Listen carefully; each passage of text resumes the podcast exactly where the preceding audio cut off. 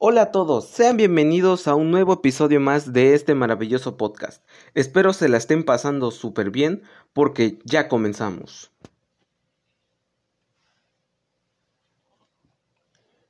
Viste para triunfar, episodio 2.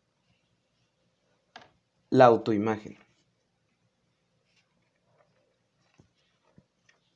¿Cómo te percibes a ti mismo? Tu imagen afecta cómo te perciben los otros, pero lo que es más importante aún, influye en cómo te percibes a ti mismo. A esto último lo llamo autoimagen. Seguramente tú has tenido esos días en el que al caminar por la calle o al entrar en el elevador te encuentras con tu imagen reflejada en un espejo y, te, y se te sale del alma decir, qué bien me veo hoy, he adelgazado un poco, el traje me queda muy bien, me siento atractivo. Son esos los momentos mágicos que muchas veces quisieras atrapar y que se te escapan entre los dedos. Recuerda, por un instante, qué tantas ganas tenías de relacionarte con los demás, de platicar, de sonreír. Bueno, hasta el tono de voz al contestar el teléfono cambia.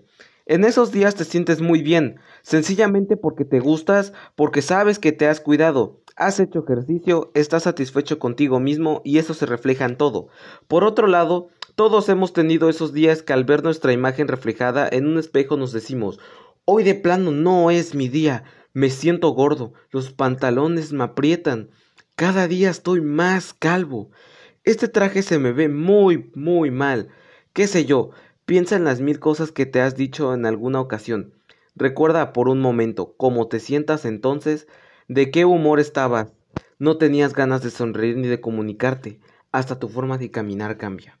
Cuando tienes una autoimagen positiva, te gusta lo que ves y se produce un efecto multiplicador. Si te gustas a ti mismo, crece tu autoestima, proyectas una mayor confianza y por lo tanto hay un mejor desempeño, te ganas el reconocimiento de los demás y se forma un círculo virtuoso que te motiva a mejorar. Todos hemos, todos hemos visto personas perfectamente capaces, trabajadoras, talentosas, pero estancadas en sus carreras porque su autoimagen y autoestima pobres los inhiben para expresarse y ganar el reconocimiento que se merecen. Cuando proyectas una mala imagen en el vestir o físicamente no estás en forma, asumes un comportamiento desconfiado, lo que de hecho afecta tu desempeño. Las demás personas perciben esta imagen negativa y de pronto te ves metido en un círculo vicioso, porque te das cuenta de que no eres aceptado y esto deteriora aún más la imagen que tienes de ti mismo. ¿Qué, se interpone en tu camino para sentirte seguro de ti mismo? ¿Qué comentarios recibes de tus amigos acerca de tu forma de vestir, tu peso, tu piel, que te han molestado? Recuerda, la autoimagen está en tus manos. Esfuérzate por cambiar tu exterior de manera que al ver tu imagen reflejada te salga del alma decir, qué bien me siento. ¿Cómo mejorar tu autoimagen? Si preguntaras a las personas si están contentas con su físico, 90% contestaría que hay algo que no les gusta. Pequeños cambios hacen la diferencia. Bajar 3 kilos, cortarte el cabello, de una manera diferente o usar colores que sabes que te favorecen, pueden provocar que tu actitud cambie por completo. Estoy convencido de que no hay personas feas o guapas. Las hay flojas. Existen tantas herramientas que a tu alcance para que te veas mejor. Los cirujanos plásticos lo han comprobado. Casi siempre al cambiar el físico de alguien se transforma su personalidad, su conducta, incluso sus talentos y habilidades. Por ejemplo, el que era tímido porque tenía una cicatriz en la cara que diariamente le molestaba ver al rasurarse, se convierte en una persona más segura, más abierta después de corregírsela. Se siente mejor porque el problema no era puramente físico, sino también emocional, ya que afectaba la confianza en sí mismo. Por supuesto que no quiero decirte que corras al quirófano para sentirte bien, sino que logres identificar lo que te distinga de ti e incide negativamente en la percepción que tienes de ti mismo, para que con los elementos como un buen corte de cabello, una buena elección de ropa y colores, logres transformar a tu autoimagen. Te aseguro que se puede, lo he comprobado cientos de veces. Para vestir bien. El traje, su elección. El traje es sencillamente la prenda más importante del hombre. Dale una revisadita a tus trajes. Cuando están en buen estado, cuántos te quedan bien y no se ven anticuados. Tal vez es momento de renovarte, hacer una inversión en ti mismo, en tu credibilidad, Tú eres tu mejor negocio. Cuando hablas con una persona, ¿qué es lo que le ves? Además de la cara, observas la parte superior del cuerpo y aunque la camisa y la corbata son importantes, la prenda que más te habla del usuario es el traje. El traje te indica su estatus, su personalidad, su carácter, su refinamiento y hasta el puesto que ocupa dentro de la empresa. El traje ha sido siempre un símbolo que se asocia con poder y autoridad. Tiendes a confiar a confiar, a respetar y a obedecer más a una persona que trae un traje que otra que no lo trae. Por ejemplo, en Estados Unidos se hizo el siguiente experimento. Se puso a un señor perfectamente bien vestido de traje en el cruce peatonal de la calle, y antes de que el letrero de avance se prendiera, cruzó la calle decididamente y a la mayoría de la gente no lo siguió. Al día siguiente se colocó el mismo señor la misma esquina y efectuó el mismo movimiento pero vestido de jeans y camisa. ¿Nadie lo siguió? ¿A qué crees que se deba? ¿Cómo comprar un traje? Lo primero que te recomiendo es que cuando vayas a comprarte un traje no acudas en pants o en tenis, sino con tu mejor traje, corbata y camisa. Primero por aquello de cómo te ven, te, te tratan y segundo para que el traje que te pruebes luzca. Las tres cosas que debes considerar al comprarte un traje, el precio no es lo que distingue necesariamente al traje. Al comprar uno hay tres cosas que considerar. La talla. Que la talla sea la adecuada, no importa qué tan maravilloso sea la marca o el material. Si el traje no queda perfecto, este se verá de la mitad del precio que pagaste. 2. El material. El mejor material, por supuesto, es la lana 100%, pura y virgen. Pero si la etiqueta solo dice lana, es que ya pasó por varios procesos y es de menor calidad. Verifica que el forro esté cosido y no fusionado. Para que te dure más tiempo, quizá pagues un poco más al comprarlo, pero vale la pena porque la duración será mucho mayor. No le saldrán burbujas con el calor de la plancha, ya que nunca desaparecen. 3. Color y corte. El color es el, es el, ingrediente más poderoso del traje. Es la sencilla razón por la cual un hombre se ve profesional o no. Por lo tanto, escógelos de acuerdo con tu propio tipo de trabajo. Color. Hay tanto como colores oscuros, colores medios, colores claros, entre esos, los colores oscuros, los tonos de azul, marino y gris oscuro también transmiten la autoridad y respeto, y son la mejor opción para la junta importante, la cita con el banquero o con el cliente. Sin embargo, el negro, aunque es muy elegante, llega a ser tan severo que solo hay que usarlo después de las 5 de la tarde, ya que es de media ceremonia. Los colores medios, el verde militar, el azul medio o el tono camello, en general te, hacen ver más accesible y se pueden usar en juntas con miembros de tu equipo y también cuando buscas lograr una atmósfera más casual y amistosa. Los colores claros, el gris, muy claro o el beige solo se ven bien en época de calor o en una ciudad de clima caliente, pero si vas a visitar a esa persona importante de la que hablamos, no lo uses. Aunque haga calor te verás con más presencia con un traje ah, un poco más oscuro. Y en cuanto al color café, te recomiendo el tono chocolate, pero solo si tienes la tez clara o el tono medio, con camisa azul claro. Sin embargo, hago una petición a todos los hombres, especialmente a los que trabajan en el campo financiero, en la política, en las ventas o en el mundo de los negocios. Tiren, tiren, vendan o rifen sus trajes cafés canela. Carecen de presencia, autoridad y credibilidad. Además, no van con el color de piel del hombre latino.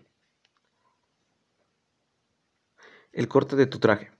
Cuando un hombre va a comprarse un traje, son tantas las alternativas en formas de colores, texturas, que no sabe muy bien por dónde empezar. ¿Cuántas veces acudes a la tienda decidido comprar algo diferente y acabas siempre con el mismo tipo de traje? Porque no te sientes muy seguro de si te quedan los nuevos estilos. En las tiendas puedes encontrar variaciones de los tres tipos básicos de trajes, que son el corte inglés, el italiano, que ha dominado en el mercado mundial y el americano. El corte inglés sigue la línea de su cuerpo, sin exagerar el área de los hombros o la cintura. Su línea es un poco rígida, por muchas capas de, entretela. Cuenta con tres botones. La solapa es moderada. Tiene dos aberturas en la parte de atrás favorecedoras para quienes tienen algo ancha la cadera. Las bolsas laterales están cortadas un poco en diagonal y son muy tradicionales.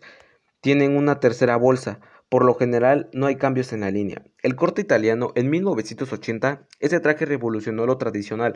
Los italianos decidieron ensanchar los hombros al estilo de 1930 y hacer su construcción más ligera para darle más comodidad. Se alargan saco y pantalón para dar más volumen y las bolsas se esconden. El corte es recto, con, con, poca estructura en los hombros, toma una forma más relajada y casual. Es de tres o cuatro botones verticales, solapa de media a angosta. En la parte de atrás tiene solo una abertura o no la tiene. El corte americano. Busca comodidad antes que estilo. Casi no lleva hombreras. El look es un poco como de, el de una caja, más corto que el de europeo. Las solapas son tamaño mediano y las orillas redondeadas. Le dan un aspecto menos formal. Las bolsas siempre van por afuera y tienen una abertura por detrás. El corte europeo. El saco cruzado de seis botones de momento ha dejado de usarse. Sin embargo, es un clásico que estoy segura cobrará pronto los reflectores. Mi sugerencia es que no te deshagas de ellos. Este tipo de saco acompaña el traje de corte europeo, que sigue la línea del italiano, pero es menos exagerado en sus líneas y muy elegante. Las sombreras son algo más discretas y es un poco marcado en la cintura. Esta silueta favorece a los hombres de estatura promedio o baja. Existe el modelo de traje abierto, este tiene una abertura en el centro y los pantalones tienen menos volumen.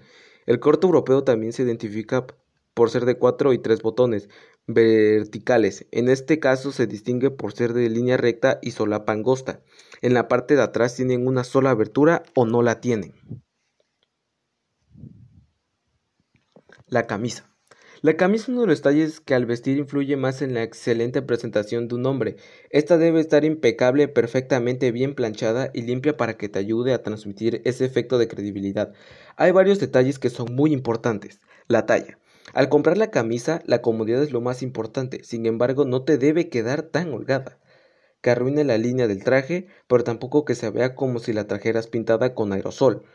El largo de la camisa debe asomarse media pulgada del límite fuera del saco. En cuanto al cuello, es imperdonable un, un error muy común en los hombres es usar el mismo número de cuello que cuando iban a la universidad. Por lo general, con la edad se sube de peso y el cuello tiende a ensancharse más. Hay señores que se preguntaban por qué todos los días terminaban con dolor de cabeza o tienen vista borrosa. Verifica que la talla de tu cuello eres de los que en cuanto puedes te desabrochas el cuello en la camisa y te aflojas la corbata. Corrobora también tu talla. La medida se toma debajo de la manzana de Adán y lo ideal es que te quepa un dedo entre la piel y la camisa. Por supuesto que la solución no es como lo he visto en algunos casos, desabrocharte el cuello y cerrártelo con el nudo de la corbata. Tipos de cuellos y puños. El cuello y los puños marcan el grado de formalidad de una camisa como, como regla. Entre más tieso esté un cuello, es más formal. El tipo del cuello debe ir de acuerdo con la forma de la cara. En el mercado existen varios tipos de cuellos, pero los más usuales son cuatro. El tipo francés, el cuello Windsor, el cuello con poca separación y picos largos y el cuello de botones. El tipo francés, que tiene una separación regular entre los picos que, en general le va a todo mundo y se ve bien con un traje de corte conservador y clásico. El cuello Windsor, con los picos muy separados, favorece a las personas de cara alargada, además luce bien con trajes de solapa ancha y nudo grueso en la corbata. El cuello con poca separación y picos largos. Es mejor para balancear una cara ancha y debe usarse con trajes de solapa angosta y nudo angosto en la corbata. El cuello de botones. Es menos formal y solo debe acompañarse con combinación de blazer, pantalón y mocasines, nunca con un traje completo o zapatos de agujetas. El material. Por supuesto, entre más fibra natural contenga una camisa es mejor, es mejor sobre todo por la transpiración, aunque la mayor parte se fabrica de algodón, hay algunas combinaciones con un poco de poliéster 80-20 que las hacen menos arrugables y son cómodas. Por favor, nunca compres una camisa 100% de poliéster. Además de sentirse como envuelto de plástico y morirte de calor, el olor del sudor se acentúa.